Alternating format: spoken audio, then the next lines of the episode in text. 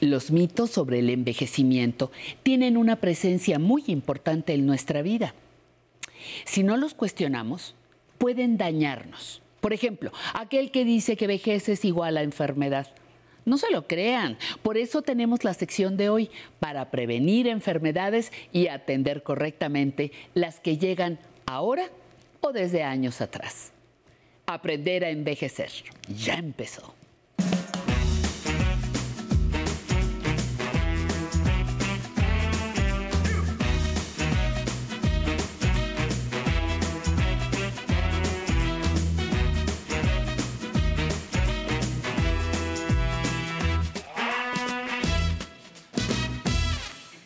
Ya empezamos, bienvenidos sean todos el día de hoy a una nueva transmisión más aquí en Mejorando mi Salud de Aprender a Envejecer.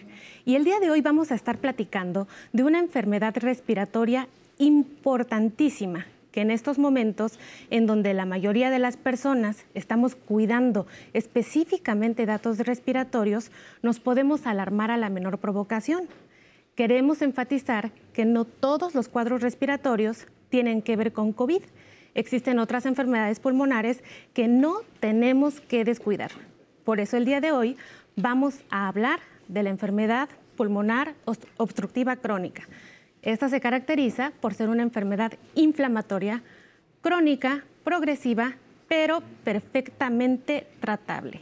Es causada por la obstrucción del flujo natural del aire a nuestros pulmones y derivado de esto existen diferentes manifestaciones clínicas. Estas manifestaciones están en la cápsula que el equipo de Aprender a Envejecer ha preparado para usted el día de hoy. Vamos a verla.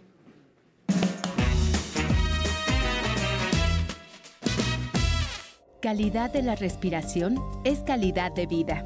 Los factores que impiden una adecuada respiración y son causas de la enfermedad pulmonar obstructiva crónica o EPOC pueden ser agentes no contagiosos, como la contaminación del aire, el tabaquismo, la exposición repetida a gases tóxicos como el humo de leña o carbón, o se encuentran en partículas suspendidas irritantes, entre otras. De manera que la EPOC puede estar generada tanto por bacterias y virus como agentes tóxicos. Los síntomas más frecuentes del EPOC son la falta de aire, la expulsión anormal de flemas y la tos crónica. A medida que la enfermedad empeora, Actividades cotidianas como subir escaleras o cargar una bolsa de mandado pueden volverse agotadoras. La EPOC afecta con mayor fuerza a las personas adultas mayores. ¿Qué podemos hacer para tratarla y prevenirla? Es lo que a continuación conoceremos en esta emisión de Aprender a Envejecer para seguir profundizando en el tema de hoy, como siempre en este foro recibimos a un invitado de lujo, al doctor Samuel Alejandro Gómez Lucas, quien además es orgullosamente formado como médico cirujano en el Instituto Politécnico Nacional y hoy es jefe del Hospital Regional Adolfo López Mateos del ISTE y también está adscrito al Hospital General de México, doctor Eduardo Liceaga. Bienvenido, doctor. Muchas gracias por dejar el hospital y venir a acompañarnos aquí a Aprender a Envejecer. Al contrario, muchísimas gracias por la invitación, Citlali. Buenos días a todo el público. Pues doctor, hemos visto la cápsula inicial de manifestaciones clínicas, pero no quisiéramos desaprovechar la oportunidad de tenerle aquí para que nos siguiera profundizando sobre qué hay, qué son estas manifestaciones en casa, qué se puede, qué puede tener un paciente o una persona que nos esté viendo para darse cuenta que tiene enfermedad pulmonar obstructiva crónica. Claro. Bueno, para empezar, como bien lo decía la cápsula, el paciente, los principales síntomas son dificultad para respirar. Y esta dificultad para respirar, el paciente va a decir, Doctor, es que desde hace años yo me canso, pero ahorita ya me canso un poquito más. Eso es uno de los primeros datos. La otra es que el paciente puede tener tos y esa tos generalmente se caracteriza por flema. Una flema que es eh, de predominio matutino y donde el paciente dice, la tengo ahí todos los días, pero no me sale, doctor. ¿Qué otros síntomas pueden tener? Bueno, cuando la, enfermedad está avanzada o los tipos de la enfermedad se, pueden comportar en un mismo paciente, bueno, puede tener el paciente, se puede poner un poquito moradito de labios, de las manos, de los pies, y cuando hay afección cardíaca del lado derecho, pues el paciente puede tener em, edema de extremidades inferiores, que el paciente dice, doctor, me hincho de las piernas. Exactamente. Em, pero bueno, el paciente puede cursar durante todo esto con diferentes exacerbaciones que en un momento lo vamos a explicar también. Ah, pues muy interesante, doctor, porque de pronto pareciera que un paciente cree que tiene alguna enfermedad pulmonar solamente cuando no puede respirar.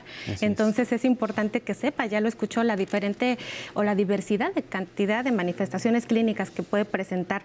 Y otra cosa frecuente que pasa con nuestros pacientes es confundir EPOC con asma a veces llegan a la consulta y nos dicen, pues es que yo soy asmático. Y uno se los queda viendo y dice, ¿será asmático o tendrá EPOC? ¿Qué será? ¿Podría explicarnos si existe una regla básica o algo que pudieran darse cuenta para decir, creo que estoy mal diagnosticado en este momento? Claro. Debemos enfocarnos en un paciente, en los síntomas que presenta y en los datos clínicos del paciente. Si estamos con un paciente joven que tiene antecedente de alergias, que tiene antecedente de que se expone a algún polvo algún cambio de clima y en ese momento le da dificultad respiratoria, entonces estamos hablando más de asma. Generalmente es en población joven. Pero si estamos hablando con un paciente mayor de 40 años que tuvo exposición a humo de leña, carbón, petróleo, eh, humo de cigarro, ya sea activo o de forma involuntaria, ah, entonces estamos hablando de un paciente que tiene EPOC y ese paciente generalmente los síntomas se instauran de forma progresiva y durante un tiempo largo, no es algo muy agudo. Esa es la principal diferencia entre ambas enfermedades. Una gran diferencia. Esto puede marcar simplemente ya eh, la mejora en la calidad de tratamiento y pues de vida y por supuesto con el diagnóstico oportuno de los pacientes, doctor.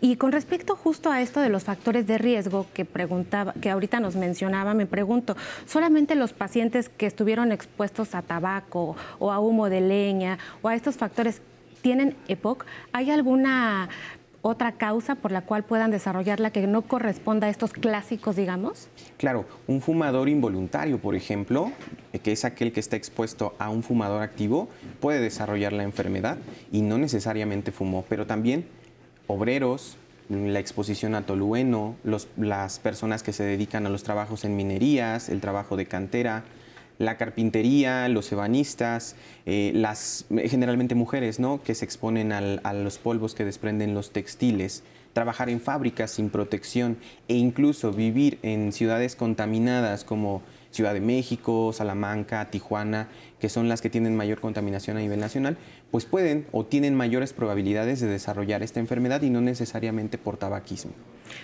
Pues es que es muy profundo esto. de pronto no contemplamos, ni siquiera haciendo el diagnóstico, todo este tipo de cosas que usted nos está diciendo, doctor. Y otra de las circunstancias que los pacientes dicen cuando ya son diagnosticados por una enfermedad, a veces es el duelo de la enfermedad o decir que ya no vamos a, poder vivir como antes, que nuestra calidad de vida no será la misma. Con con esta enfermedad precisamente uno puede hacer su vida de manera normal, de manera regular? Es una muy buena pregunta y la respuesta es por supuesto que sí. Nosotros como especialistas en la materia, pues necesitamos decirles a los pacientes siempre, usted debe de conocerse, estos son sus síntomas basales, esto es lo que puede pasarle y esto es lo que usted necesita hacer cuando pase esto. Pero al mismo tiempo, nosotros tenemos que decirle que el tratamiento va enfocado a tres cosas principales. Uno, disminuir los síntomas de la enfermedad. Dos, disminuir la probabilidad de exacerbaciones. ¿Y qué es una exacerbación? Pues que el paciente se está enfermando a lo largo del año frecuentemente.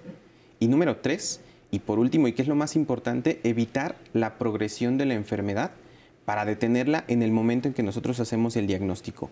Cuando nosotros damos el tratamiento, ya sea farmacológico y no farmacológico, le tenemos que decir al paciente que puede hacer su vida normal, sin ningún problema. Claro que puede hacer su vida normal pues eso es una gran noticia. ¿Y qué tan tarde hacemos el diagnóstico? Eso se me ocurre pensar, bueno, un paciente llega con manifestaciones, una tosecita, flema, de pronto podemos pensar en reflujo, de pronto podemos pensar en otra cantidad de circunstancias que pueda tener el paciente.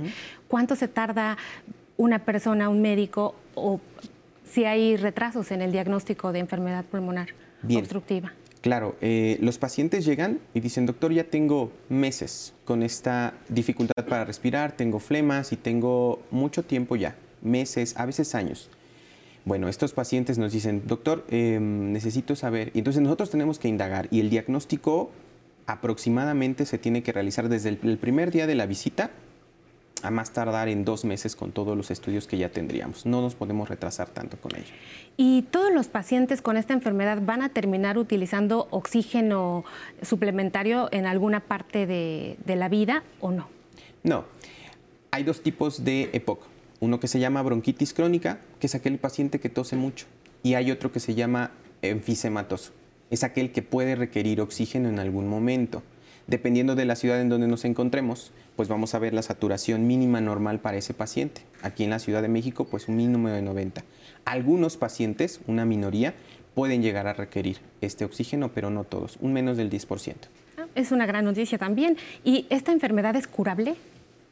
No, pero se puede tratar muy bien si se detecta a tiempo, por supuesto. Pues los invito a que siga aprendiendo de enfermedad pulmonar obstructiva crónica aquí con nuestro especialista de lujo en Mejorando mi Salud, no sin antes de ir al siguiente corte. Los espero, síganos acompañando aquí, en nuestro foro.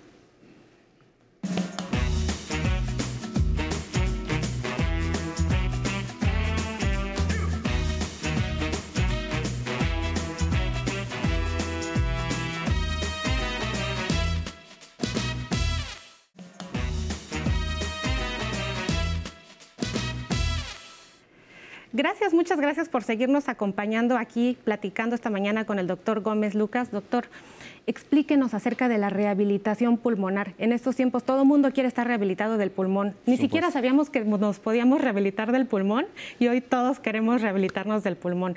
¿Qué hay acerca de esto? ¿Existe para los pacientes con enfermedad pulmonar obstructiva crónica? Sí, claro, desde antes de que vinieran estas fechas, pues bueno, el paciente generalmente desde que le diagnosticamos la enfermedad tenemos que iniciar un plan de rehabilitación pulmonar y va desde lo más básico, desde que el paciente le decimos, por favor, caminata por lo menos cinco veces a la semana, 30 a 60 minutos a un paso habitual que usted esté acostumbrado, con acompañamiento de preferencia con algún familiar o bastón o, o alguna cuestión de apoyo. ¿Qué otra cosa podemos utilizar? Hay dispositivos que se llaman inspirómetros y espirómetros, los cuales los primeros hacen que con una boquilla el paciente inspira y expande pulmones. Eso nos ayuda a mejorar la expansión pulmonar. Estos inspirómetros son fáciles de conseguir, pero también hay otro tipo de dispositivos que se llaman espirómetros, donde el paciente va a soplar a través de los mismos y es donde el paciente podemos tener una mejoría en, el manejo de las secreciones. El paciente va a soplar y se supone que subsopla entre 1 a 5 minutos, 2 a 3 veces al día y con eso nos ayuda muchísimo. Claro, todo esto indicado por su especialista y bajo supervisión de algún familiar. Digo que a mí se me ocurre preguntarle, sería como inspirar profundo, respirar profundo, inspirar profundo y respirar profundo para aquellas personas que tal vez no tengan un inspirómetro o que no tengan algo como que pueda ser en casa mientras ven aprender a envejecer en las mañanas? Sí, por supuesto. Una técnica también es la, la, expiración de labios fruncidos. Es decir, el paciente respira y al sacar el aire va a sacarlo por la boca. Muy despacito. Y esto lo puede hacer mañana, tarde y noche, cinco minutos viendo el programa.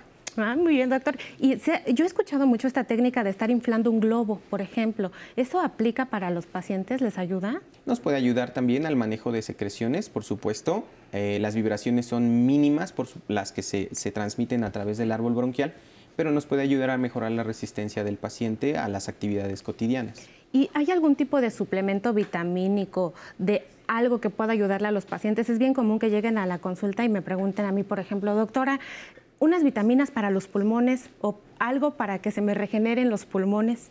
Yo les recomiendo de entrada una buena alimentación, una alimentación balanceada, eso sería lo ideal. Ocasionalmente se ocupan suplementos como vitaminas y esto para dar un poquito más de energía del paciente, pero creo que lo más importante es la prevención de enfermedades y vacunación, por ejemplo. Muy bien, doctor. Y ahora a propósito de esto, muchas personas que tenían su consulta con el neumólogo en el ISTE, en el IMSS, ahorita pues no tienen su consulta mensual y es común que se sientan olvidados o que digan, pues como el doctor ya no me actualizó la receta, pues ya no la voy a usar. O qué tal que ya necesitaba utilizar menos, entonces voy a utilizar menos. Por puro empirismo, dice, pues uno se conoce, dicen los pacientes, entonces ya no me lo voy a tomar. ¿Qué les puede decir a los pacientes? Deben de seguir exactamente el mismo tratamiento hasta volver a instalarse nuevamente la consulta médica rutinaria o qué tendrían que estar haciendo para, para controlar EPOC? Claro, es una muy buena observación. Definitivamente deben de continuar con el tratamiento que ellos están habituados. Como ya les dije a los pacientes, usted debe detectar los datos de dificultad respiratoria y en ese momento acudir a atención médica. Pero si nada pasa y todo sigue bien, medicación habitual sin dejarla, por favor. Muy bien, pues doctor, eh, las personas que tienen enfermedad pulmonar y propiamente hacen la variante enfisematosa, a veces preguntan si les va a dar cáncer. Definitivamente no. Son enfermedades relacionadas a exposición a neumotóxicos, como los que ya mencionamos, pero no necesariamente una está, con, eh, eh, está estrechamente relacionada con la otra, ¿no? El paciente desarrolló EPOC, así nos quedamos, y algunos pacientes, cuestiones genéticas, cuestiones de alimentación, de hábitos, puede hacer que desarrolle cáncer, pero no es una con otra son entidades distintas. Y, además que como la cajetilla de los cigarrillos de pronto dice esto puede ocasionar este enfisema, EPOC cáncer, pues uno dice pues todo va por la misma línea. Entonces hay que hacerles la diferencia de que no les va a dar cáncer, pues también un poco para que estén tranquilos, porque a veces están presionados porque creen que va a evolucionar de manera invariable la enfermedad. Sí, así es, pero afortunadamente no y claro, insistir en cesar el hábito tabáquico, por supuesto, para quienes lo tengan. Y, por ejemplo, los pacientes, aparte de la caminata que nos dijo, pueden nadar, pueden hacer ejercicio eh, cardiovascular. Por ejemplo, pensemos en un adulto mayor tal vez que sí necesitará el bastón que nos sugiere al principio, doctor, pero hay adultos mayores que están perfectamente sanos y estables y que solamente como condición tienen enfermedad pulmonar obstructiva. Eh, ¿Estos pacientes pueden hacer cualquier tipo de actividad o existe alguna prueba diagnóstica que se tenga que superar para poder hacer la actividad? Existen varias pruebas. Existe una que se llama caminata de 6 minutos que nos ayuda a ver cómo se comporta la frecuencia cardíaca, saturación de oxígeno, presión arterial. Sin embargo, nosotros con el aspecto clínico del paciente podemos determinarle si usted ya está controlado, ya disminuyó los síntomas, ya tiene el tratamiento y está pegado a él, adelante, haga la actividad que usted considere necesaria. No está contraindicada ninguna actividad, por supuesto. ¿Y esta enfermedad es exclusiva de adultos mayores? Se detecta a partir de los 40 años, pero la población adulta mayor, por los antecedentes que tiene a lo largo de la vida, es más probable que la pueda desarrollar.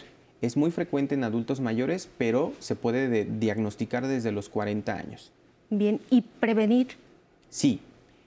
En primera instancia, para personas fumadoras, cesar el hábito tabáquico cuanto antes. Para eso hay terapia eh, psicológica, farmacológica y hay quienes lo dejan de tajo evitar la exposición a la contaminación, si se fuera posible. y en los las personas que trabajan en fábricas y en algunos otros lugares donde hay mucha contaminación o, expedición de partículas, pues usar eh, equipo de protección personal para que esto no les afecte a la larga. Eso es la mejor prevención. Pues definitivamente son herramientas que ayudan muchísimo y que honestamente ignorábamos. Incluso a veces estando dentro de este campo médico, doctor, eh, nos ha dado mucha luz el día de hoy con todo este conocimiento. Muchísimas gracias por haber aceptado la invitación a venir aquí a Mejorando mi Salud de Aprender a Envejecer. Nos despedimos el día de hoy. Eh, vamos a ir a la, a la cápsula de zona tecnológica. Me gustaría que antes de irnos, por favor, recordáramos las cosas importantes, no suspender el tratamiento. Esta enfermedad es perfecta, perfectamente prevenible y por supuesto que todo tiene que ver, como siempre se lo recalcamos aquí en Mejorando mi Salud, con el estilo de vida y con la corrección a hábitos. Por favor, eh, cambiar nuestros hábitos es la única estrategia que nos llevará a vivir de manera plena, de manera feliz y, por supuesto, saludable. Vamos a la cápsula de zona tecnológica. Muchas gracias por estar aquí en su sección Mejorando mi Salud.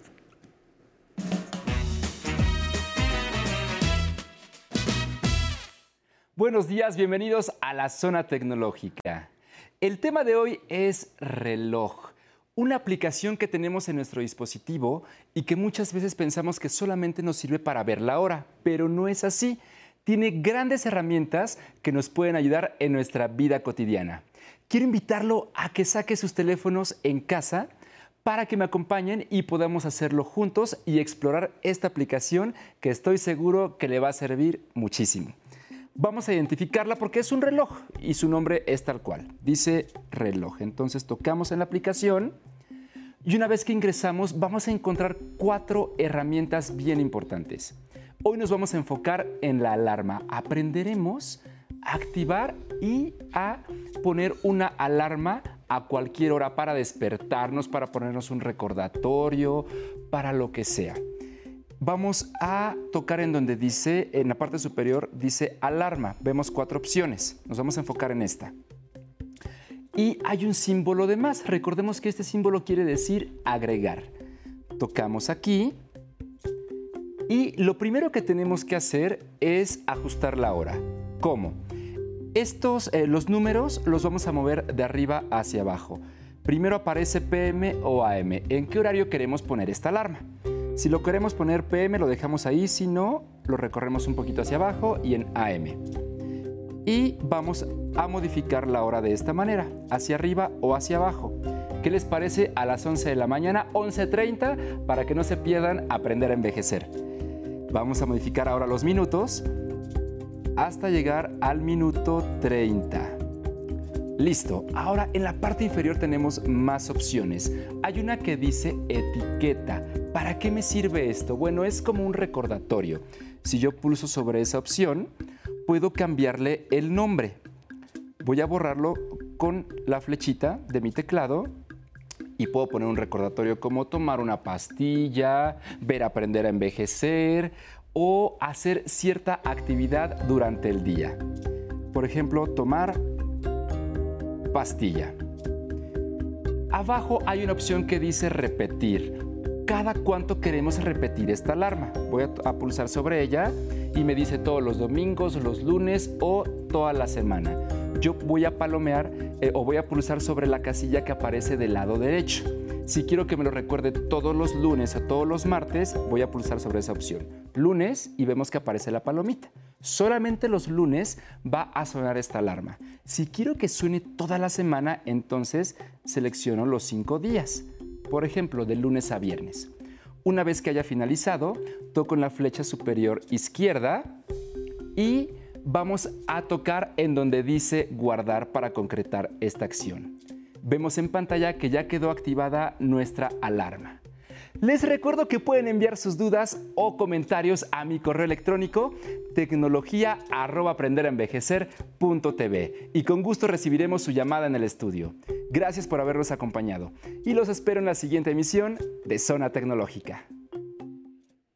Muy bien, muchas gracias a todos los que nos acompañaron en el programa de hoy. Active su alarma todos los días porque aquí vamos a estar muy presentes con ustedes informando sobre los temas que a ustedes más les gustan. Saludo con muchísimo gusto a todos los que nos ven desde Mexicali, en Texas, por la señal internacional de 11 México. Nos, nos saludan desde Acapulco, en Chilpancingo, Zapopan y Tijuana.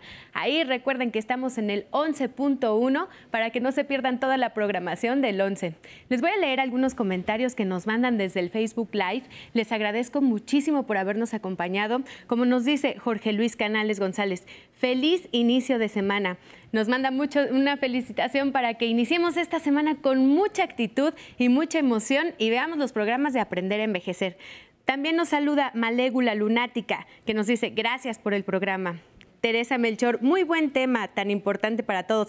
Gracias, doctora Citlali, por los temas e invitados y buenos días. María Soto, buenos días, muy interesante la información. Gracias a Canal 11. José Luis Pérez López nos saluda desde el Facebook Live y nos dice que muy buena información, doctora Citlali. Saludos. José Luis, te mandamos un abrazo muy grande porque tú eres nuestro fan. Patricia Maravillas nos saluda, igual que Carmen Olvera. Y recuerden que también tenemos nuestro YouTube en donde nos pueden mandar todos sus comentarios y mensajes, como nos dice Rubí Cruz, que nos comenta. Tema muy interesante, pendiente, saludos desde Mérida, Yucatán. Abrazo muy fuerte allá, Mérida, Yucatán. Teterram nos dice, interesante información, doctora y colaboradores. Gracias por el programa. Delia Paredes, gracias por sus comentarios para mejorar nuestra salud. Bendiciones. Diana Martínez, gracias, doctora Citlali. Siempre informando de temas muy interesantes e importantes. María Josefina Sánchez, lo vi y como siempre, muy interesante. Gracias. Bien, pues recuerden que también tenemos nuestro blog de Aprender a Envejecer, en donde usted puede visitar y ahí puede tener más información sobre los temas que les compartimos tanto en la semana como los domingos. Y no olvide también llamar al estudio al 55 51 66 4000 porque sus opiniones son muy importantes para que nos recomiende también algunos temas que a usted le gustaría escuchar. Recuerda que tenemos nuestro Facebook, nuestro Twitter y en el Instagram. En el Instagram compartimos todas las secciones que están los domingos y en tres semanas. Por si usted se perdió alguna, también ahí puede dejarnos algunos comentarios de los programas que a ustedes más le gustan. Recuerden que también tenemos nuestro correo de público arroba aprenderenvejecer.tv. ¿Para qué nos sirve nuestro correo de público arroba aprenderenvejecer.tv? Ah, para que también ahí nos mande toda la información que usted requiera o también nos pueda dar algunos comentarios y aquí en vivo nosotros los podamos comentar. Bien, pues tenemos música, música todos los días y usted ya sabe que aquí disfrutamos la vida bailando. Yo quiero mandar un saludo muy especial a la familia López Hernández, pronta resignación y disfrutemos la vida con esta pieza musical de Habana Son Cuba. Vámonos a la música. Nos vemos mañana.